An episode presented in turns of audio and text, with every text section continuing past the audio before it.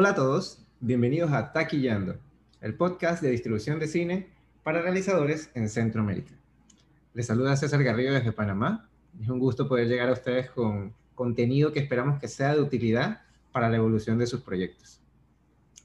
Hace unos meses atrás, una chica me preguntó dónde conseguía información sobre campañas de marketing para películas latinoamericanas. Y le contaba pues que no conocía un portal o una página que se dedicase exclusivamente a eso. Y en mi caso me toca navegar y leer mucho para encontrar datos porque pues poco se comparte eh, sobre este proceso. Luego tuve la oportunidad de conocer a Rosa Camero, mi invitada del día de hoy. Rosa es fundadora y CEO de Roscam Films and Marketing, una boutique de marketing digital que desde el 2016 ayuda a empresas, a creativos, a emprendedores y a proyectos audiovisuales independientes a compartir su mensaje con las audiencias. Bienvenida Taquillando Rosa, ¿cómo estás? Muchas gracias por la invitación, César. Em, pues nada, estamos muy bien, con mucho frío en Dinamarca. Pero qué bueno poder tenerte aquí. Rosa nos acompaña, como ya saben, desde Dinamarca. Y cuando hablamos por primera vez me dio mucho gusto porque pocas veces me topo con personas que, que hacen lo mismo que yo en la industria. Así que son gente con la que puedo hablar, digamos, en el mismo idioma. Así que fue muy, muy agradable coincidir. Bien, hoy vamos a conocer eh, sobre la trayectoria de Rosa y el equipo de Roscam y vamos a cerrar con un caso de estudio de una campaña de marketing digital aplicada por ellos para, para una película latinoamericana. Así que pongan atención porque vamos a compartir datos muy interesantes. Bien, Rosa, Cuéntanos un poco, ¿cuándo fundas Roscam? ¿Qué te llevó a hacerlo? Em, bueno, Roscam empieza en el 2016, em, pero claro, empezó porque, bueno, eh, eh, como una aventura. Yo soy mexicana, em, viví en, en México hasta el 2014. En el 2014 me mudó a España, a Madrid, eh, con ese entonces mi novio, tengo eh, ahora mi marido que es danés y por su trabajo nos mudamos a, Madrid.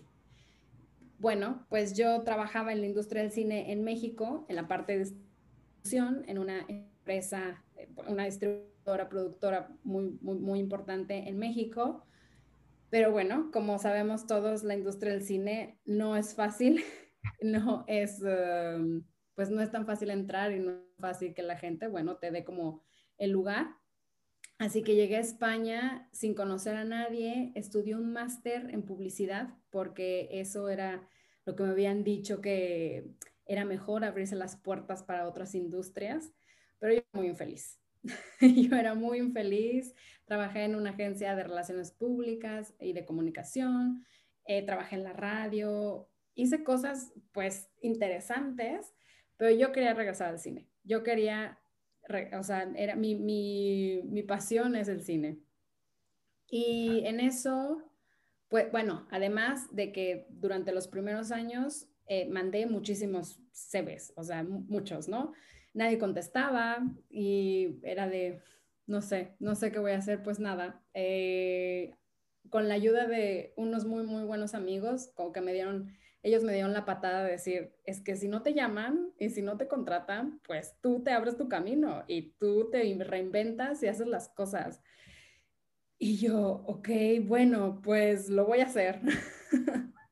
y pues nada, me atreví a, mm, me atreví a hacerlo. Empecé como distribuidora de cine, empecé como consultora de distribuidora de cine, porque dije, siempre he visto cómo los cineastas sufren por estrenar sus películas. Entonces dije, claro, yo tengo todo ese know-how, todo el conocimiento detrás de una, de una distribución y, y, yo les puedo enseñar, yo les puedo decir cómo pueden hacerlo. Entonces mi idea era ser consultora, pero claro que no, los cineastas no les gusta ese trabajo, no les gusta, no les gusta, bueno, aprender como esa parte de distribución y era así de, aquí está tu, aquí está la peli, hazte cargo. ok, y además... Eh, que uno de mis primeros clientes fue Cinépolis, que Cinépolis es eh, el cuarto exhibidor a nivel mundial, justo ahora, justo están ahora en la parte de producción, empezaron como exhibidor, después empezaron con la distribución, ahora también están produciendo. Entonces, bueno, tenían ahí varias películas que querían estrenar en España específicamente. ¿Por qué? Porque España abre, las puertas a Europa.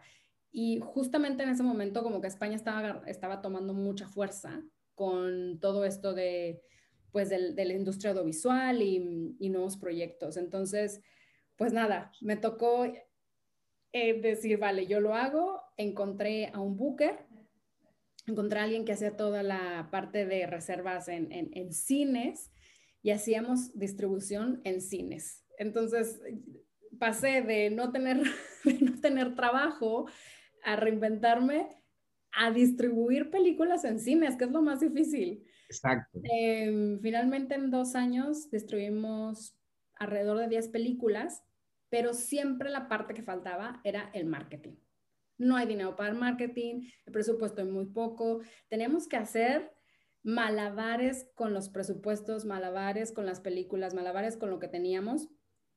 Y es verdad que dicen que la creatividad funciona muy bien cuando no tienes dinero, pero a ver. Lo tomaban muy a pecho. Hay, de, hay de presupuestos a presupuesto.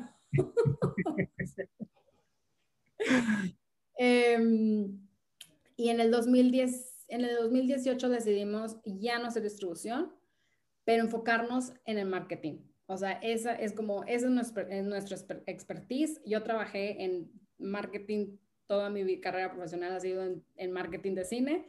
Entonces, nos vamos a enfocar en marketing y además no solamente marketing, pero marketing digital, que es más fácil, a ver, es más barato para cineastas independientes, que eso, a ver, que eso, que eso es muy bien. Y de ahí hemos desde el 2018 fue marketing y luego de marketing digital.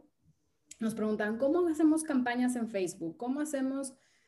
Pero como creativos, empezaron a acercarse a nosotros como, como creativos y empresas, pero es que si no tienes eh, una buena marca, una, una buena base en Internet, tus campañas de Facebook no van a funcionar. Si quieres atraer más clientes, no te van a funcionar porque tu marca no está bien hecha. O sea, necesitas tener una buena base, unos buenos fundamentos para que a partir de ahí el marketing digital funcione bien. Entonces decidimos agregar branding. Entonces, bueno, agregamos el branding y ahora hacemos, bueno, marketing digital, branding, promoción de cine y estamos un poco ahí incursionando en la producción de cine también. Vaya, vaya. Todo un proceso de expansión. Sí. Sí, sin quererlo, ¿eh? Claro, ha sido natural, que creo que eso lo hace todavía más interesante, ¿no? Porque vas viendo cómo va evolucionando tanto eh, tu proceso de, trabajo con, los cineastas, como desde el lado de ellos también su, apertura a trabajar con, eh, con profesionales en este lado de la industria, porque me imagino que al igual que a mí, eh, involucrar cineastas con, el proceso de marketing y, y de marketing digital siempre es un reto. O sea, aún hoy todavía eh, con muchas personas eh, es un reto eh, y, no por nada malo, sino porque no están familiarizados necesariamente con, con estos procesos desde el punto de vista, digamos, de la audiencia, más, más que nada es desde el punto de vista de ellos como creadores. Así que me imagino que, que ese proceso de evolución ha sido muy interesante. Yo creo que eso también viene de la vieja escuela la vieja escuela y la industria del cine como funcionaba hace 20 años, 30 años, es de una manera en la que cada uno tenía su, trabajo, ¿no? Es como eres cineasta, eres productor, haces esto, eres distribuidor, haces esto, eres agente de ventas, haces esto. Era como muy en su nicho y no te movías. Y yo creo que ahora lo que está pasando es que la gente está cansada de llevar como, de seguir las reglas no escritas, porque además no, no, están en ningún lado escritas, pero esas son las reglas que alguien más ha impuesto para intentar subir en esta, en esta escalera infinita de la industria del cine. Y hay gente, bueno, que se está, está encontrando los, uh, los atajos. Y finalmente, saber de distribución, saber de marketing digital, saber promocionar tu película es un atajo. Claro, sí, hace poco eh, leía en, un reporte muy popular que se saca cada año que ya eh, está más claro que la industria está pasando de ser un negocio eh, business to business a un negocio directamente en contacto con la audiencia. Y eso le da muchas responsabilidades, muchas facilidades, pero también muchas responsabilidades a, quienes crean un contenido, porque ya ellos también tienen responsabilidad dentro de ese proceso de acercar a la audiencia. Cuéntame algo, ¿dónde más tienen presencia y cuántas personas conforman el equipo de Roscam? Bueno, somos una agencia de marketing pequeñita, pero al mismo tiempo somos bastante internacionales. Estamos, eh, somos cuatro personas, pero esas cuatro personas estamos en cuatro diferentes países. Oh, wow. Así que estamos, yo estoy en Dinamarca, mi socia está en España, mi content editor está, mi, mi, content, mi, editora de contenidos está en Alemania, que pronto se va a mudar a Australia, y eh, nuestro diseñador gráfico está en México. Guay. El trabajo full time. No, y además funcionamos muy bien. O sea, el, el ser un equipo remoto nunca nos ha, mm, nunca nos, nunca ha sido un, una barrera para nosotros, pero en realidad ha sido muy bueno. O sea, creo que el, el proceso y el trabajo que, que hemos hecho y la, la, relación que tenemos em, ha funcionado muy bien, incluso cuando es que en realidad no nos vemos y en realidad no tenemos esas reuniones infinitas eh, donde tienes que poner como todo el contenido, pero es como somos muy, somos, pues sí, lo que tenemos que hacer es como, esto hay que hacer, esto hay que hacerlo así, pues no sé, muy puntuales. Bien concisos. Concisos. Y, y cuéntame algo, ¿trabajan con películas de cualquier origen? ¿Se enfocan en películas de contenido de, de, de, algún territorio en específico? Y también para qué territorios hacen campañas de marketing. A ver, trabajamos dependiendo de las necesidades del, de quien nos contrata, de nuestros clientes, es donde nosotros nos enfocamos. Em, todo tiene que ver con la estrategia y todo tiene que ver con el plan de marketing. Eh, no puedes promocionar una peli para todo el mundo, pero sí hay que escoger territorios. Entonces el cliente escoge los territorios y yo como, como experta en marketing eh, puedo decir y puedo sugerir qué territorios deberían de, mm, enfocarse. Eh, por ejemplo, ahora tenemos una película que es colombiana, se va a filmar en verano en Italia y, quiere, y, otro, y uno de los países que quieren enfocarse es España. Entonces son tres territorios que están, que, están dentro de su propuesta, al igual que la distribución. O sea, como hacemos la parte de marketing, pues hacemos toda la parte de estrategia como tu estrategia de plan de marketing, tu estrategia y además en, fases, porque tu estrategia de marketing se divide dependiendo en dónde entramos, em, en, puede ser en producción, puede ser festivales, puede ser distribución comercial. Entonces ya ya son tres etapas, el marketing es diferente. Entonces depende de sus necesidades, depende cuánto tiempo quieran tener el marketing, depende el presupuesto también, para cuánto alcanza. También muy importante. Muy, muy importante, porque claro, quieren trabajar em, dos años y es que el presupuesto es muy poco, entonces también hay que ver, o también dividirlo, quieren empezar, cuando quieren empezar y dejar como huecos donde no pasan mucho en la industria. Es como muy bien sabido, por ejemplo, con festivales, cuando son los festivales grandes y fuertes, entonces hay como estos huecos que a lo mejor no se va a hacer mucho, em, pero bueno, que hay que prepararse para esos momentos que son como, como grandes e importantes. Claro, y, también trabajan con contenido en diferentes idiomas o solamente se enfocan en contenido eh, en español, por ejemplo. No, no, trabajamos con contenidos en diferentes idiomas. Em, español, inglés y danés son ahora mismo ahora mismo los temas que, o sea, los, el contenido que hemos creado, también hemos creído, em, creado, por ejemplo, dossiers de venta eh, para francés, para el mercado francés y italiano.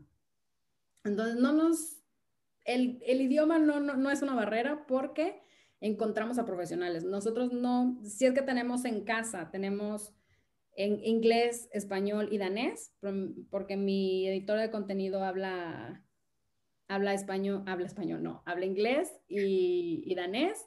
Yo hablo un poquito de danés em, y español e inglés.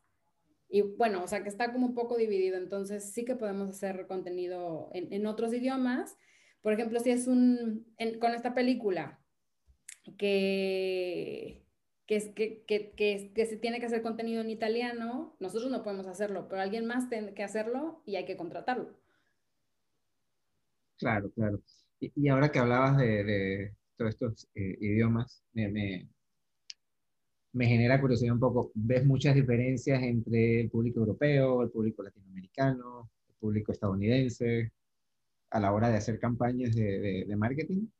Sí, justo iba a decir cuando, cuando hablábamos de, los idiomas, también es bueno contratar a alguien que hable el idioma porque entiende las expresiones y sabe la cultura. Eso es súper importante. Y es por eso también que, mm, seguramente tú tienes muchas experiencias de estas, que se cambian los títulos de las películas, pero no es porque mucha gente se queja que se debería de, dejar el, título original, pero es verdad que eso influye con la cultura, eso, incluye, eso influye porque a lo mejor hay, hay palabras que en ese idioma son una grosería o significan otra cosa o, no significan nada. Eso pasa mucho con España, principalmente. Para mí la diferencia... No, no significa nada, exactamente. Entonces, sí, o sea, hay una, una diferencia completa, o sea, sí hay una diferencia. Y sobre todo que pensamos que los españoles, porque hablan español, son iguales que los latinos.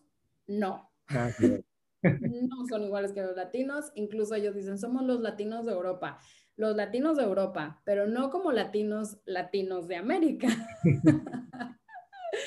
Em, yo tuve un, cuando te mudas de país, eh, le llaman esto un cultural shock, cuando te mudas de país y como la cultura, yo tuve un cultural shock muy fuerte con España. Uno, porque yo pensaba que el idioma me iba a ayudar. No, porque uno, no entendía nada al principio, hablaba muy rápido. y además, eh, además era, es que las expresiones son completamente diferentes, lo que dicen, cómo se, cómo, cómo se expresan, cómo hablan, es, bueno, ahora, mira, no tengo problemas en hablar con ellos y me puedo aventar una conversación completa, no tengo problemas. Pero al inicio sí que me costó mucho e, esos, esa, esa parte cultural de, los españoles. Y es lo mismo. Yo, y, en, y en Latinoamérica estoy segura que también es lo mismo. Somos latinos, pero al mismo tiempo somos separados. Cada país tiene sus... Cada uno tiene sus particularidades, ciertamente. Sí, a mí me pasó lo mismo en España, o sea, más que entenderlos a ellos, poder hacerme entender fue un reto grande, hablaba muy rápido, hablaba muy parmenizado, así es que sé, o sea, comprendo totalmente ese, ese choque cultural porque sí que, que, que, que, marca una diferencia en la persona y cuando estás haciendo una campaña y estás pensando en la audiencia, definitivamente que ese tipo de cosas las tomas en, en cuenta. Sí, totalmente, totalmente. O sea, poder comunicarte con la audiencia, que te entienda, que, entienda lo que estás, lo que estás diciendo en tu campaña es, es muy importante. Claro, claro. Y bueno, me pareció ideal hacer un episodio en el que pudiese discutir algún caso real de una campaña de marketing digital para, para una película. Así que, como mencionaba al inicio, eh, Rosa nos va a contar un poco el proceso de la campaña que hizo para la película mexicana La vida inmoral de la pareja ideal, que estrenaron en España en el 2016, si no me equivoco. En el 2017, ¿no? Bien. Vale, vale. Y lograron hacer toda la promoción sin un presupuesto grande y con solo una actriz famosa, me contaba eh, antes. Para, darles algo de contexto a, los que nos escuchan, eh, esta película fue dirigida por Manolo Caro, que es el mismo que dirigió la, serie de Netflix La Casa de las Flores. Y de hecho, varios de los personajes, de, los actores que están en esta serie, eh, participaron en la película. Pero la serie vino después, la serie se estrenó en el 2018, así que para ese momento aún no todos eran reconocidos internacionalmente como, como pasó luego. Cuéntanos, Rosa, entonces, ¿cuál fue el punto de partida para ustedes? ¿Sabían que tenían una actriz famosa, eh, internacionalmente, digamos? Pero ¿qué más? ¿Cómo, ¿Cómo fueron dirigiendo la ruta?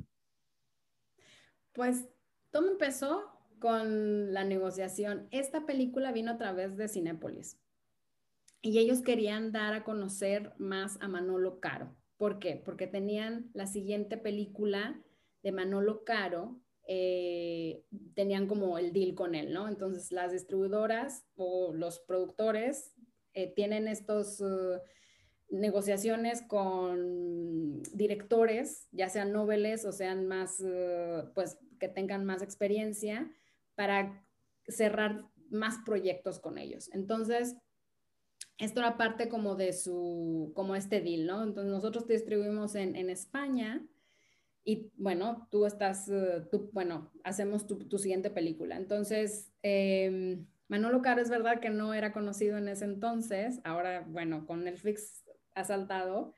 Y, y todo empezó con que tenemos la película, encontrar una fecha y de ahí teníamos, o sea, de verdad, muy, muy poco presupuesto. hicimos em, maravillas con el presupuesto, pero la ventaja fue que teníamos una eh, artista internacional que es Paz Vega y es muy conocida en España.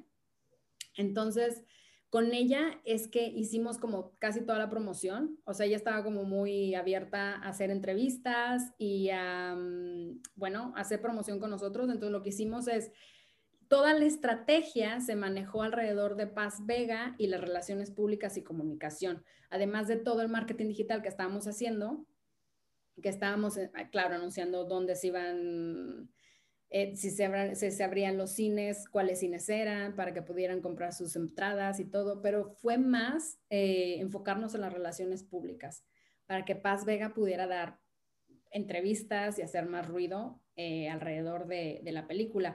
La verdad es que fue muy bien porque salimos en muchos medios, pues bueno, los medios más importantes en España y, de ahí fue que hicimos un poco, es como una bola de nieve, es, empiezas ahí como poco a poco, empieza a rodar, empieza a rodar y se hace más grande, ¿no? Entonces, eh, afortunadamente contamos con el apoyo de ella para poder hacer estas, eh, para poder hacer, hacer estas acciones. Claro, e, eso es muy importante. A mí, eh, eh, todavía acá, digamos, acá digo en la región, en Centroamérica o en Latinoamérica, todavía me parece que también falta un poco de, de trabajo no solamente con, los productores o con el equipo técnico sobre hacer una campaña de marketing, sino también con los talentos.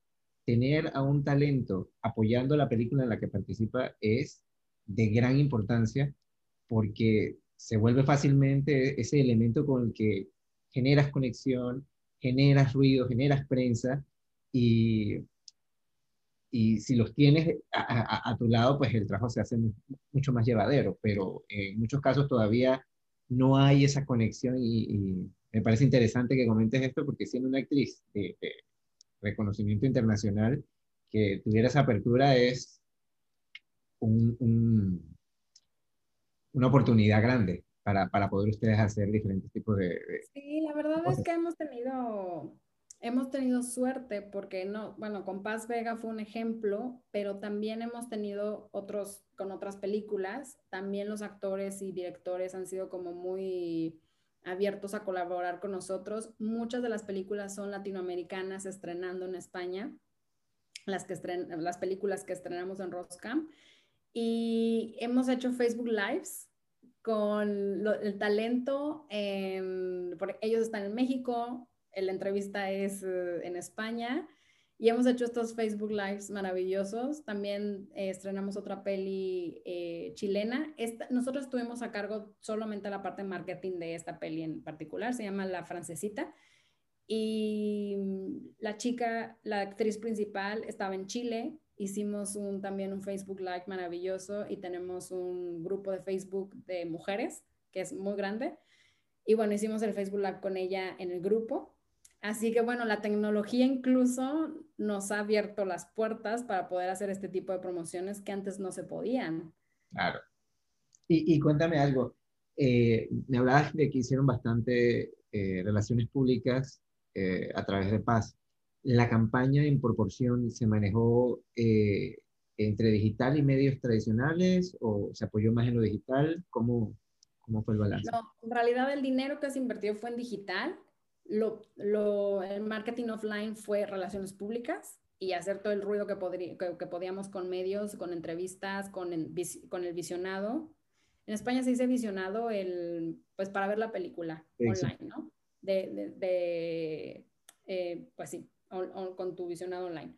Entonces, el, el, tradicional fue esta, la parte de relaciones públicas y la parte de, de digital fue donde en realidad se, se apostó, o sea, donde se, se, metió dinero para que se vieran los, los, los anuncios, eh, para que viera la gente donde podían ir a ver la peli. Entonces fue como más, uh, más en lo online. Claro, y bueno, desde que conozco del perfil de, de Manolo Caro y, considerando que tenía Paz Vega, me parece que el tipo de cine que él hace va a audiencias amplias. Eh, pero como me decías, no tenían presupuesto. ¿Se enfocaron en algún nicho en específico o, o apostaron a, a, aún en digital a, a masas?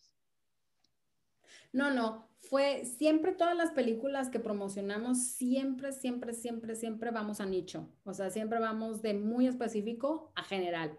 ¿Por qué? Porque mmm, es súper importante saber cuál es el target y además eh, saber qué les interesa. Y la vida moral de la pareja ideal era como una, era comedia romántica. Eh, sabíamos que era para, para más mujeres que hombres que a muchos hombres les ha gustado, pero siempre ir como a la mujer que puede hacer ese boca a boca o boca a oreja con, con a lo mejor con el novio, con, con, pues no sé, con las amigas o con los amigos, a ir al hombre que a lo mejor no le gusta tanto esa comedia romántica, no es para él. Entonces siempre vamos como a lo más seguro y ya de ahí, bueno, se va rodando la, la, la bola y viendo si hay otros targets uh, interesados. Por ejemplo, con la pareja, um, con esta película, la gente estaba muy interesada por el soundtrack. Ah, mira. Entonces, la, la música es buenísima, es de los 80, porque hay una versión de ellos jóvenes que crecen en los 80 y hay una versión de ellos que ya son mayores en los 2000, 2000, 2000 cuando se estrenó la peli, ¿no? Entonces, el soundtrack es muy bueno y a la gente le gustaba. Entonces, mucha gente, hombres, buscaban la película por, por la música. Mira, mira, qué interesante eso.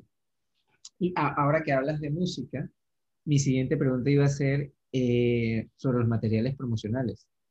Eh, en el caso de, de ustedes, o, o, o, bueno, por lo menos en este caso en particular, ustedes se involucran en, en, la creación o en el desarrollo de piezas promocionales o ya el productor como tal, la, la, la compañía productora, les eh, provee de todo ese material promocional para, para la comunicación?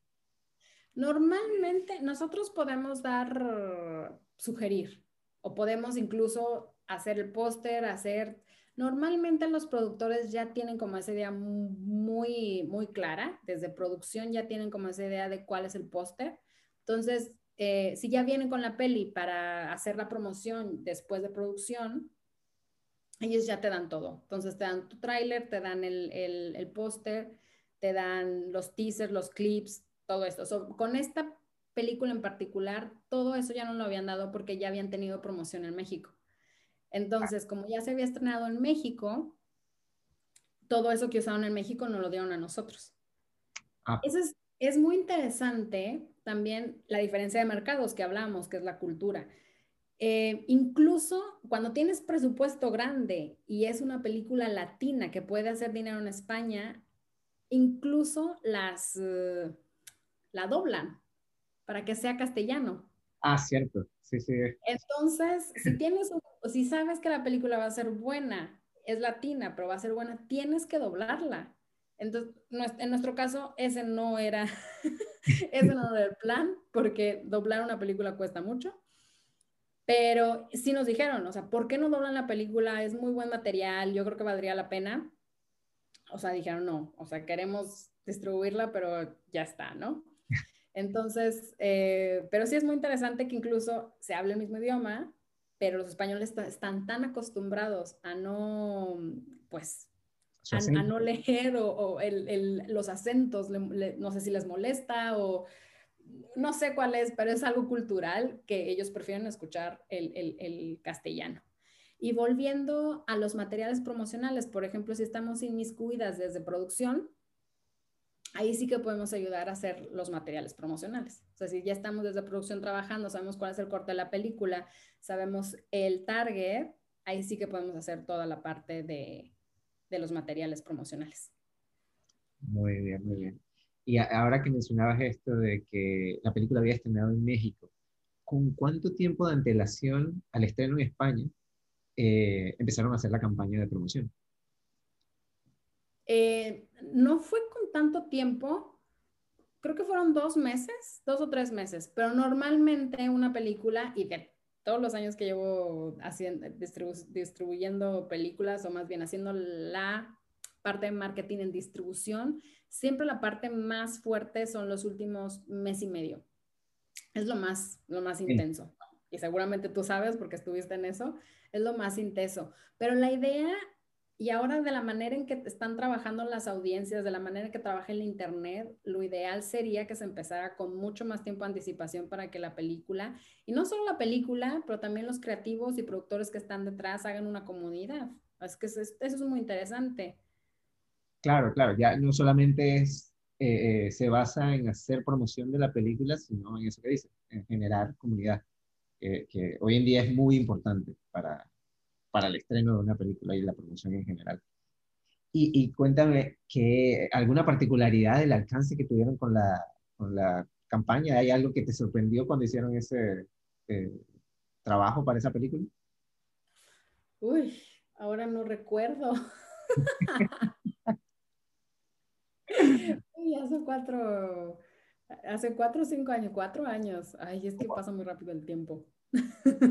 nos encantó. Yo creo que una de las cosas que me gustó mucho es trabajar con Paz Vega porque era muy, bueno, o sea, que nos ayudó, que ella sabía la importancia que, que era esa película. Aunque no tuviera presupuesto, ella estuvo muy abierta a, trabajar con nosotros. Y, y, sí, o sea, le, hicieron entrevistas y, y bueno, pues ella, muy, como dicen los españoles, muy maja. Bueno, pero, pero fue muy buena experiencia, entonces, de verdad que sí. Y a mí siempre me parece interesante, pues, porque trabajo con eso, conocer ese proceso detrás, así como cuando trabajo con productores y les digo, mira, lo interesante de tu película muchas veces está en cómo llegas a hacerlo, ¿no? Ese proceso, la película detrás de la película.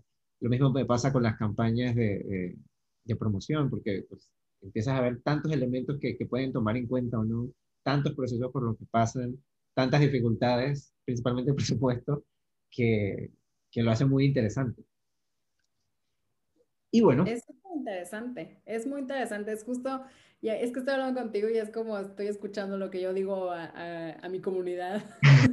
es como es la historia detrás de la historia, es como qué es lo que ha pasado detrás de esa película para, para hacerse, porque queremos promocionar tanto esa película, o sea, la historia de la película, sinopsis, la sinopsis larga, eh, el, el, guion, pero luego la historia detrás de la historia es cómo llegaste ahí, o sea, ¿qué, ¿qué, fue lo que tuviste que pasar? Porque hay películas que tardan años. Años en hacerse. En hacerse. Claro, ese, es el, también el elemento distintivo. Es muy fuerte. Sí, sí, definitivamente. Y bueno, ya para cerrar, eh, como siempre, eh, tenemos nuestro segmento que se llama ¿Por qué nadie me dijo?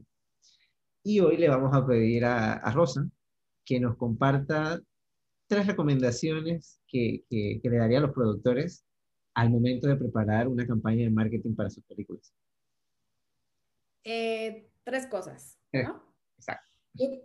La primera es toma fotos de buena resolución en tu producción, de tu cast, de, tu, de tus escenas, del behind the scenes.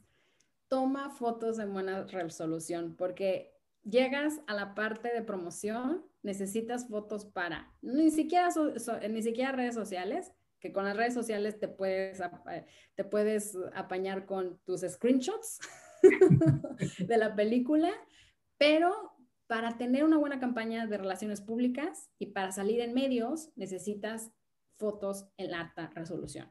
Y eso, de verdad, yo como se los digo y se los digo que no lo olviden porque es que se les olvida. Es como están tan enfocados en la parte de producción y en producir y en hacer como todo bien que la parte de fotografía de justo para las fotos en, en alta resolución se les olvida.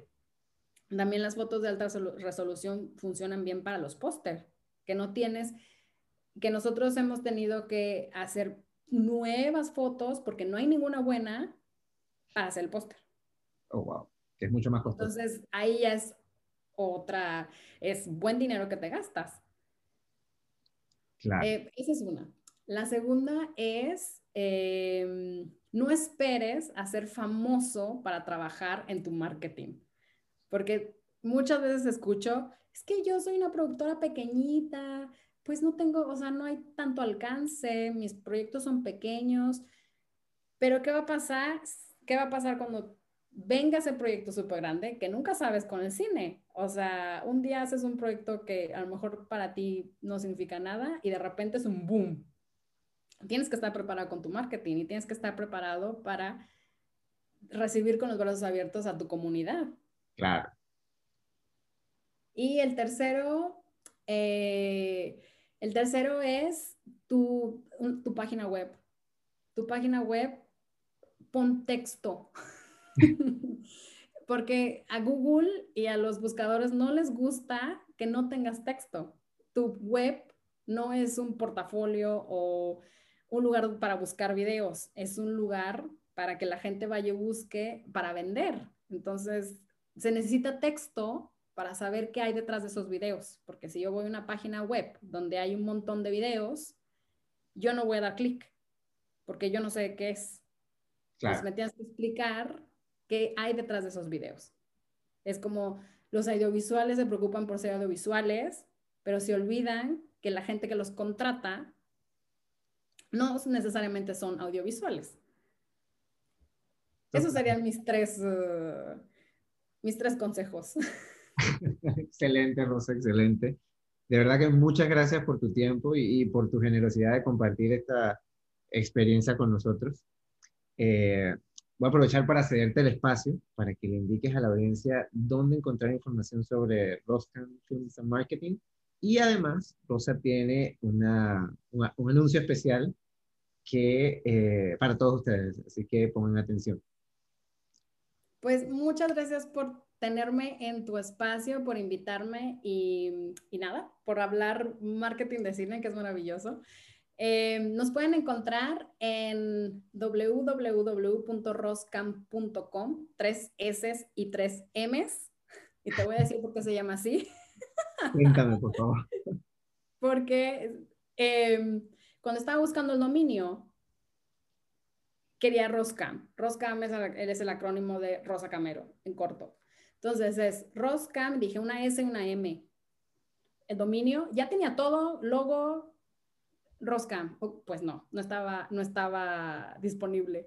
Ok, dos S, dos M's, no estaba disponible. Y la tercera fue la vencida. La tercera fue la vencida y nos quedamos con tres S y tres M's. Así que nos pueden encontrar ahí también en redes sociales, que también es tres S y tres M's. Y eh, tenemos un, un taller que estamos muy entusiasmados de compartir contigo y con tu audiencia, porque es un taller especial para cineastas, cineastas que tienen su película, su cortometraje, su serie, cualquier proyecto audiovisual y van a aprender cómo promocionar su película. Es totalmente gratuito, eh, es el lunes 22 de febrero y eh, bueno, nada, comparto el link con César para que se puedan suscribir, para que se puedan suscribir y puedan atender eh, y vernos el lunes. Claro que sí, ya saben todos, pendiente porque es este lunes, así que tienen pocos días para inscribirse. No, gracias, gracias Rosa por, por esta buena conversa. Y bueno, eso fue todo por hoy. Les agradecemos a todos por su sintonía y esperamos que esta información les sea de utilidad. Y por supuesto, nos vemos pronto en un próximo episodio de Taquillando el podcast de distribución de cine para realizadores en Centroamérica. Hasta la próxima.